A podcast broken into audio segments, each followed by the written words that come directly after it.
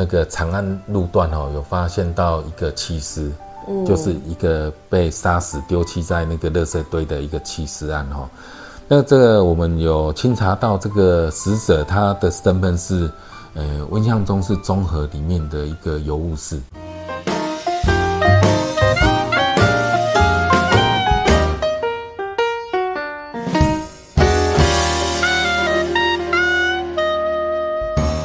失败要趁早，人生会更好。大家好，我是你的好朋友念慈。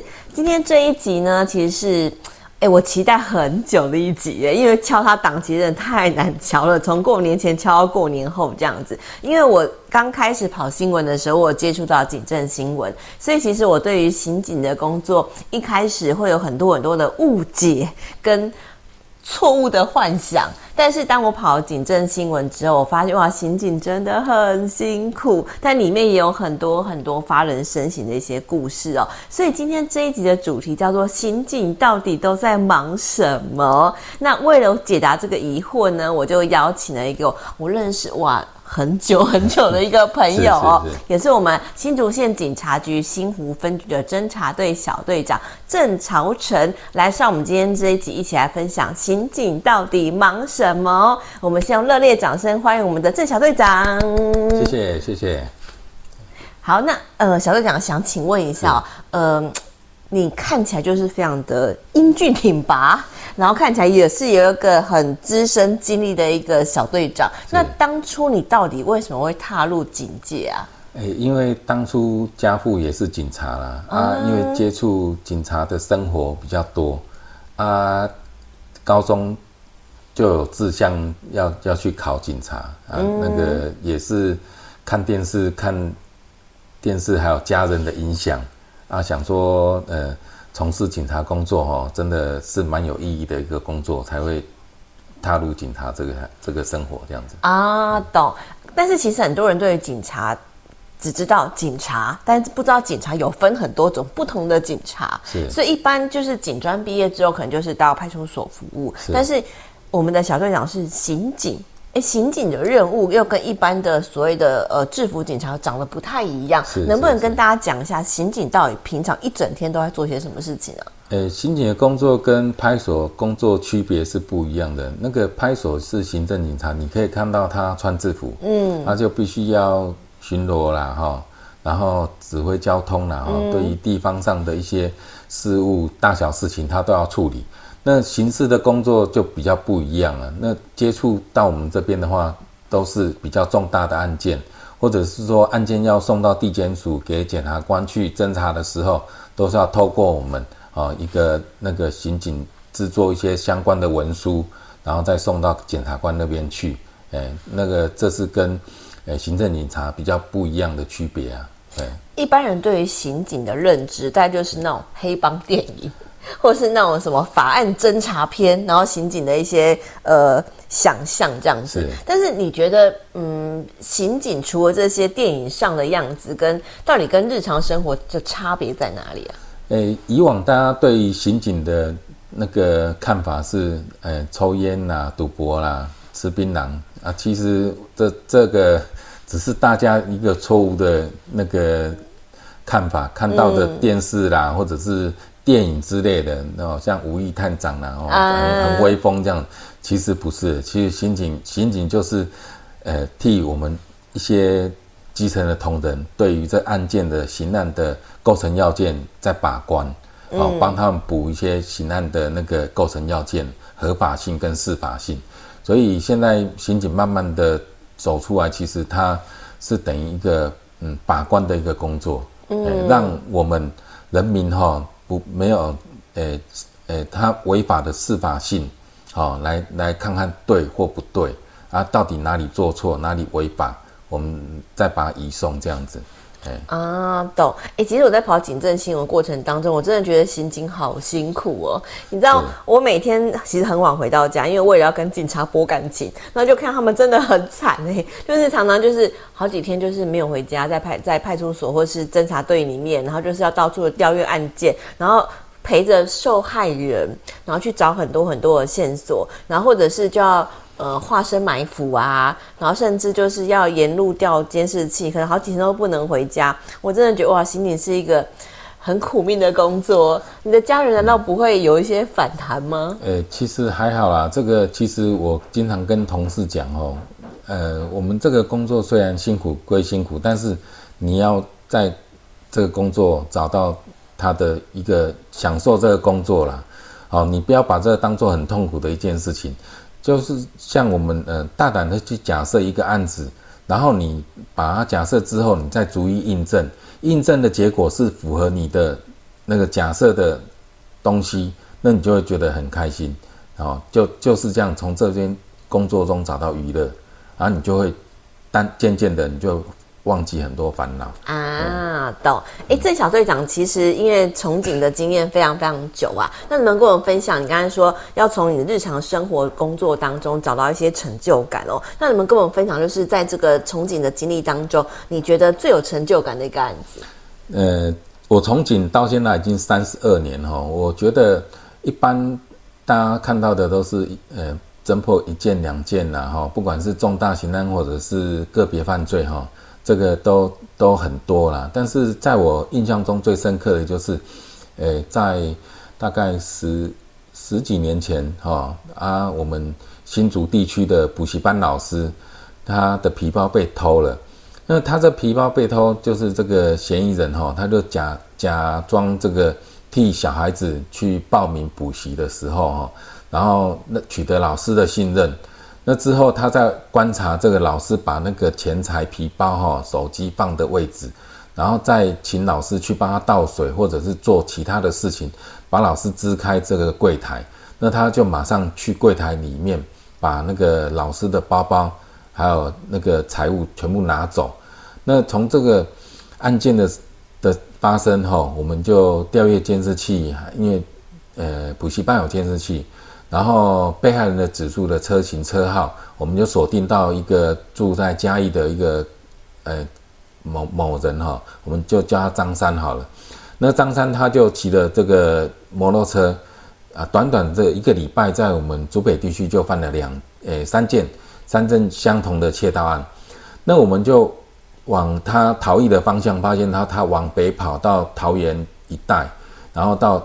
桃园在调那个案，那相类似的案件，发现到哎，有被害人一样相同被害的情形，那也发现到那个被害人有指数的车号是一模一样的，那我们就累积了这个案件的能量，再往北就发现到最远到新北，到台新北地区的那个补习班，那统计那时候大统计的时候大约有二十件，那这二十件之后，那我们就。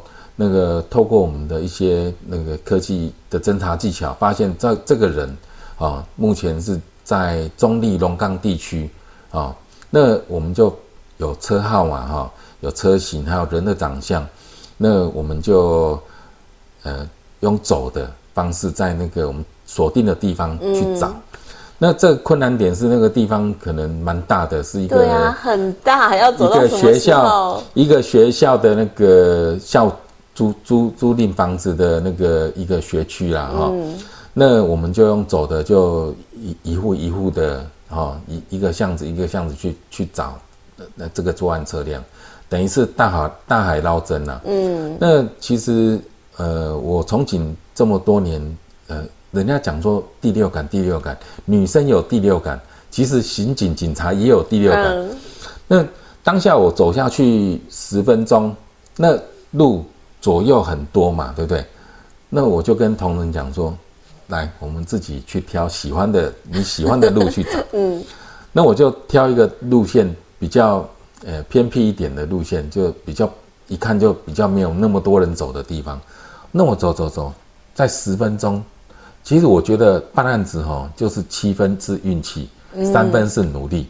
你如果没有这运气，再加上你的努力。这一定会破案，嗯，所以我我都相信运气，但是最重要还是要努力啦，嗯，那就走了十分钟之后，就不经意的我就觉得一个透天的那个房子很奇怪，因为它是一个电动门，然后门前面没有停放机车，啊，那个小门是那种玻璃网状的，根本看不到里面的，那我一直很想知道里面到底停什么摩托车啊？是不是我的对象在里面？因为我走了十分钟，就对这间很奇怪，我就停了将近快五分钟，一直很好奇里面到底停什么车。嗯、后面发现到，哎，有一个呃窗户是在呃上上方的一个小窗户。那我人比较高，就找一个东西垫的，把那透气窗打开来，隐隐约约就发现到里面有有一台摩托车。他把车牌向着屋子里面，但是车头向外面，我就觉得这台车有点像我的那个锁定的车辆。然后再请同事来，因为他受理了三次，嗯，啊，监视器他有调阅，所以再回来再做一次确认。那我同事跟我讲说，没有错，就是这台摩托车，因为他前面有个贴纸，嗯，贴纸他很相信这台就是那作案的车辆。那依我们的那个办案的模式，哈，这个歹徒如果这样，他他为什么会要这样停放？第一个不想让你知道车牌，对。第二个就是门打开的时候，它很快的就是从里面就起出来了，哦，啊，快速逃逸，快速逃逸，它、嗯、他他一定会快速逃逸。第三个那个小门，它上面会有那个可以看外面的那个叫做。那个什么猫眼，猫眼，对对对，猫、嗯、眼。所以呢，那它在猫眼在观察外面的时候，相对的，里面的灯光是亮的，嗯，外面是暗的，所以我可以看到那个小门有人在那边看猫眼啊。所以就从这个经验来来看，因为正常人他是直接开门，对，他不会在那个猫眼的那个小门那边停很久，他只要停五秒以上，那我就可以判断说啊，这个小偷要出来。嗯，那当时我们。等在车上，夏天又不能开冷气，因为你一开冷气的话，车子就会有声音。对，所以我们停在那个那个小偷他租的房子前面，大概十公尺以外，好，因为怕他观察到我们，嗯，所以我们要躲在车子的后面。你又不能坐在前前面前座，我们只能坐在后座。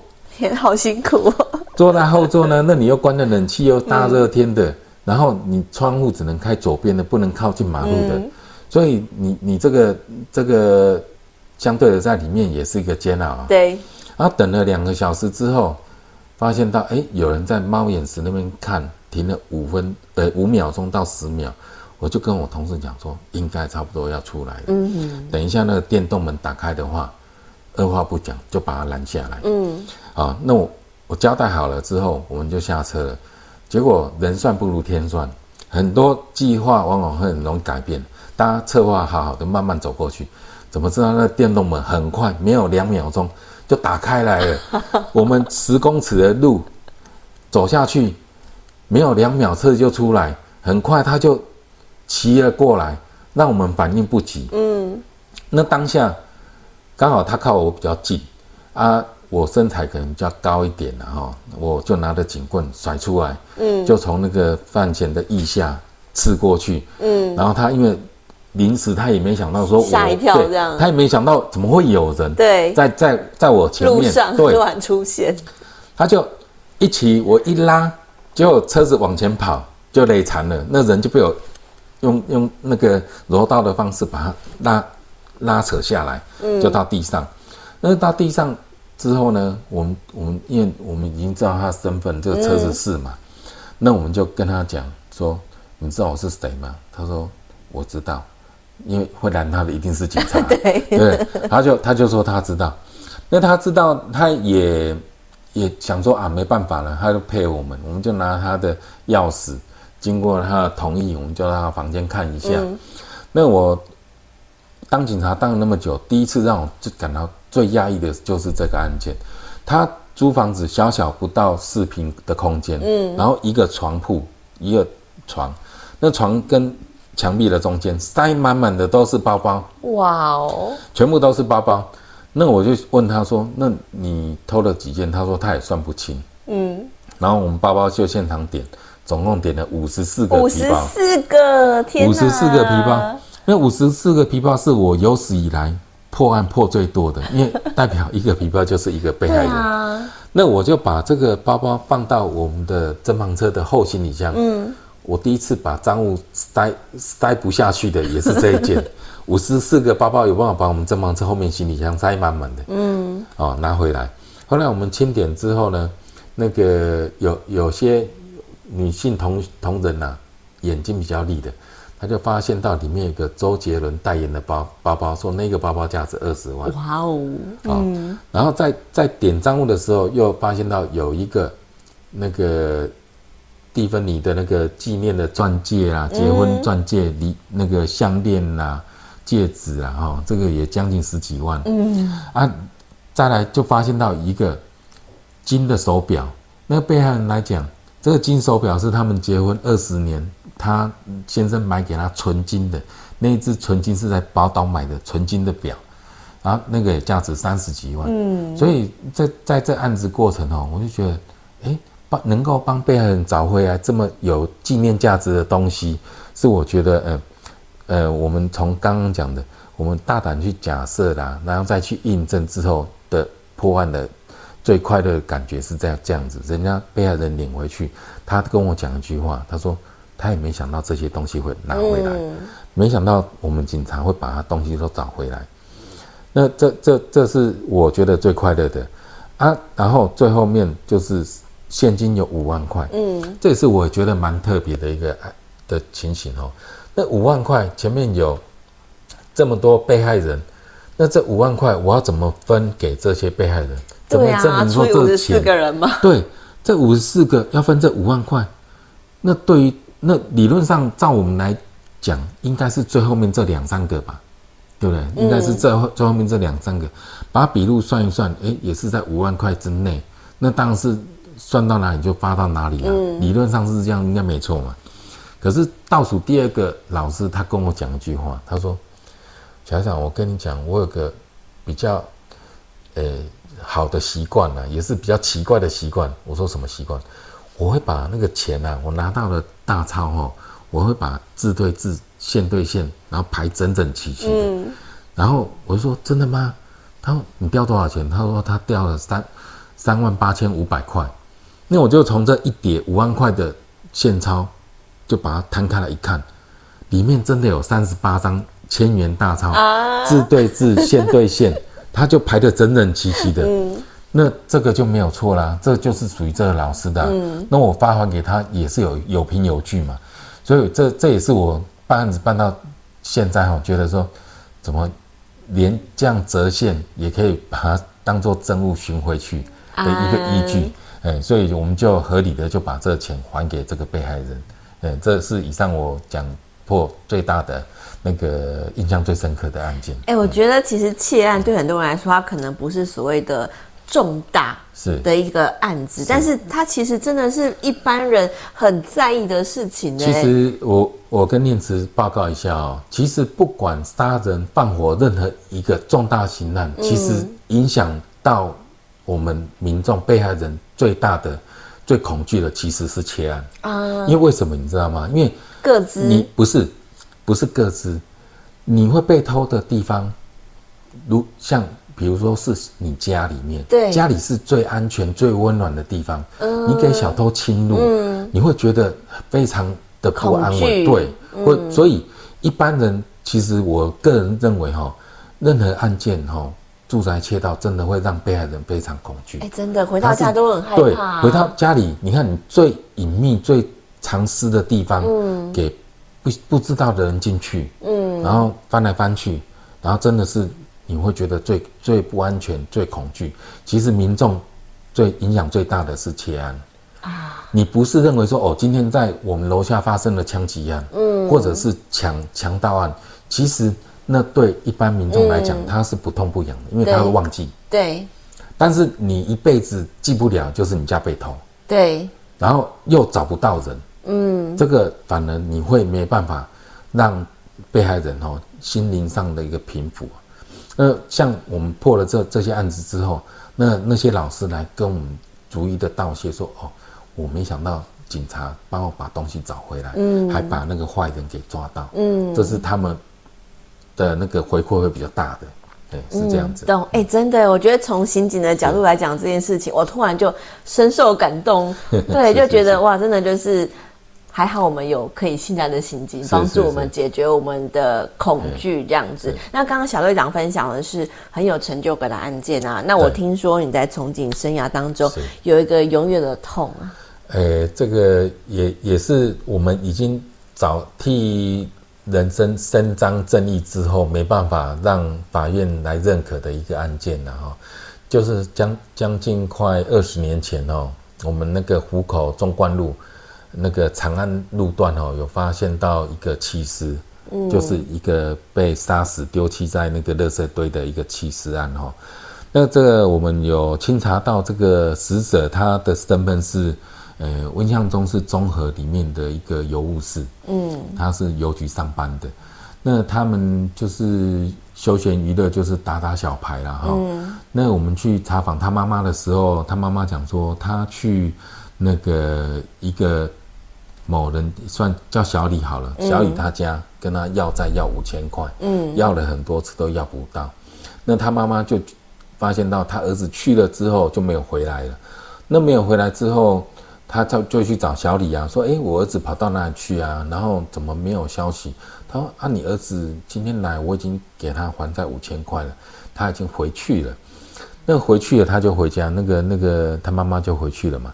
那隔了两天，我们就发现到这无名尸，然后也找到这个身份，就去找小李了。他他他妈妈家人，他家人就说：‘诶，这个人就到一个。’一个人家里面去，就是我们这个涉嫌人家里哈。那我们也找到涉嫌人，那涉嫌人，那我们就说，哎，那小李来找你，那你说出去，我们没有办法找到这个人。可是这个人现在死在我们辖区，那你是最后跟他接触的人，那我们可不可以看一下你的住所，然后嗯证明你的清白？那那我们当时在这邮务室的那个尸尸体的。那个脖子上面有发现到一根电线，嗯，那一根电线，我们当初我们也不知道那是什么电线，然后那有被剪刀子那个剪刀剪的那个切割痕，那上面又有一些白色的油漆，那我们就经过这个嫌疑人他的同意，就让我们看他的住所嘛，哎，我们就发现到，哎，他家的电风扇怎么少了一个电线？啊，电风扇的那个电线，哎，看一下那个长度。跟我们一般正常的电风扇长度是一样的。嗯、那他家刚好又是粉刷，刚好粉刷没多久，因为墙壁很新嘛。嗯。那应该是粉刷，粉刷没多久，发现了哎，墙壁的那个颜色跟我们的那个呃绑的那个电线上面的颜色是一样的，是白色的。那我们就把这个电风扇给查扣了，然后因为有有那油漆嘛，哈。所以我们也经过屋那个嫌疑人的同意，在墙壁上也跟他做个那个采样，对，在送刑事局把这个油漆跟那个电线的油漆去做比对，嗯，我们比对出来是相符的，嗯，然后那个剪那个电线切的切割痕也是相符的，那这理论上就是他杀的，就是他，很明显啊。那我们就把这个嫌疑人。把他问笔录，他从头到尾都矢口否认。嗯，那我们也送到检察官那边去。第一次，检察官认为嫌疑人他不承认。嗯，然后我们收集的这些东西没有直接的证据。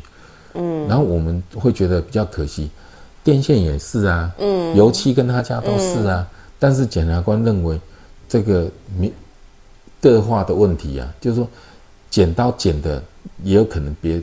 别人也可以相同的剪刀剪，啊、电风扇品牌那么都一样，嗯、外面流通的很多，所以没办法证明说这根电线就是绑它把他勒死的那个电线。嗯、啊，油漆品牌都一样，所以他他会认为说证据上这个几率没办法证明，嗯、很明确的证明。可是实际上就我们现有的证据，所有的证据。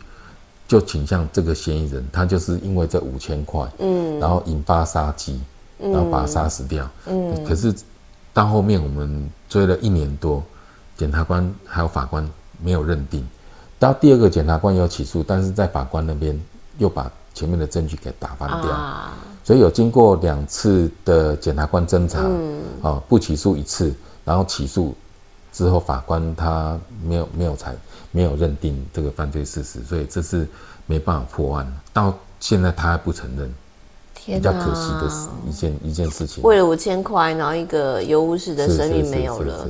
然后虽然刑警当年很努力的找证据，可是依然没有办法。是哇，这真的是很大的一个遗憾哎。这这没办法，因为这个其实这个就是我们跟行政警察不一样的，我们要面对的就是这些比较重大的案件。嗯，你要怎么样去针对现场的证据去证明人家犯罪？就像我刚才讲的，电视经常演那个柯南啊，其实那柯南侦探他讲的都很有道理。嗯，我们也是要从你现手上的证据来去印证人家犯罪。那至于说。是不是？其实我们心里有个底，我真的就是已经很尽力了，我能够确认是他犯罪，只是说我没办法让他接受到应有的惩罚。对，这是让我觉得可惜的一点啊。对，是是。懂。所以刚刚从我们那个小队长的这个分享里面，我们可以知道，刑警其实在工作的过程当中啊，身心灵都会受到很大很大的压力，而且。警察是要念书的，要花很多很多的时间去思考，就是每个案件之间的结构，然后背后的这个清楚的逻辑怎么样，然后呃还要强健的体魄才能够追得上追得上嫌犯，然后知道在第一时间把警棍甩出来才能够抓到嫌犯，所以不管是身心灵的这个强健程度啊，智商跟体力都要很坚强的一个。呃，元素在里面。那最后呢，就是很多人可能听完这一集会哇，我对于刑警工作有很多的向往啊，或者是可能在未来选填志愿上，如果家里有新进的孩子，可能未来想要从事这个工作，那小队长能不能给大家一个建议，就是如果你想要成为一个好刑警，或是未来想要从事警职工作，你有没有什么三个建议？你觉得是这个成为好警察应该有的这个特质？其实我觉得。呃，警察来讲的话哦，其实我们是站在法律的边缘。第一个，你就要熟读法律，把自己的法学素养给提高。嗯。第二个就是说，因为现在不断的科技犯罪，犯犯罪会一直二点零、三点零一直升级，那我们要去多学习一些知识，就是嫌疑人他也在进步啊，那我们当然也要不断的跟着进步。尤其最近的科技犯罪非常。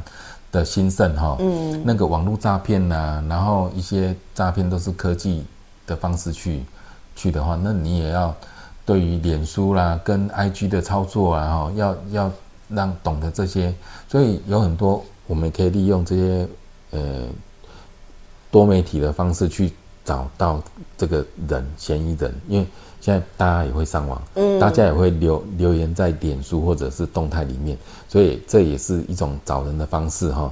然后其次再来就是自己本身要以身作则，绝对不能给外面的一些那个利诱引诱啊，因为其实有很多你可你可能给人家方便，会造成自己的困扰。像像我们最经常就是嫌疑人会要求说给。给他方便打个电话啦，嗯，或者是说，呃，啊，我父母怎么样怎样啊，哈，年年纪很大了，我会担心呐，哦，想要跟他见见一面。很多人就是在这中间，然后让他的家人跟他接触之后，然后偷偷塞给他东西，然后帮助他跑掉。好，这这是自己要注意的。再来，有很多同事，你站在这个执法的立场。他没有把自己的身份给搞清楚来，嗯，反而从事一些偏门的方方向走走偏门，嗯，所以才会导致我们一些警察那个犯利用自己的身份去犯罪啦。哦，其实我觉得这是个人的问题会比较重要，嗯，操守啊，把自己的定位定位在执法者立场上，嗯，就不会走偏掉，嗯，这是比较重要的。对，所以其实重点就是专业要有，是。操守更重要。是是是，永远都不要忘记自己的身份是警察，该做什么事情就是恰如其分的把它表现好，这样子。好，谢谢我们的郑朝成郑小队长今天来上我们的失败要趁早。那希望未来如果你今天喜欢这样的节目啊，也能够在下面帮我们留言，分享一下你对这一集的一些感触，然后也给我们的郑小队长一些更热情的一些鼓励跟支持。警察需要大家的努力的支持，他们才能够有更好的这个身心灵的状况，能够帮助。保卫人民，让我们的身家财产啊都能够有更好的一个维护哈。那希望大家也能够帮我们的这个节目帮我们按赞、分享、加订阅，让这样的好节目能够被更多人看到。那这小队长，我们就一起跟观众朋友说再见，谢谢，谢谢拜拜。拜拜。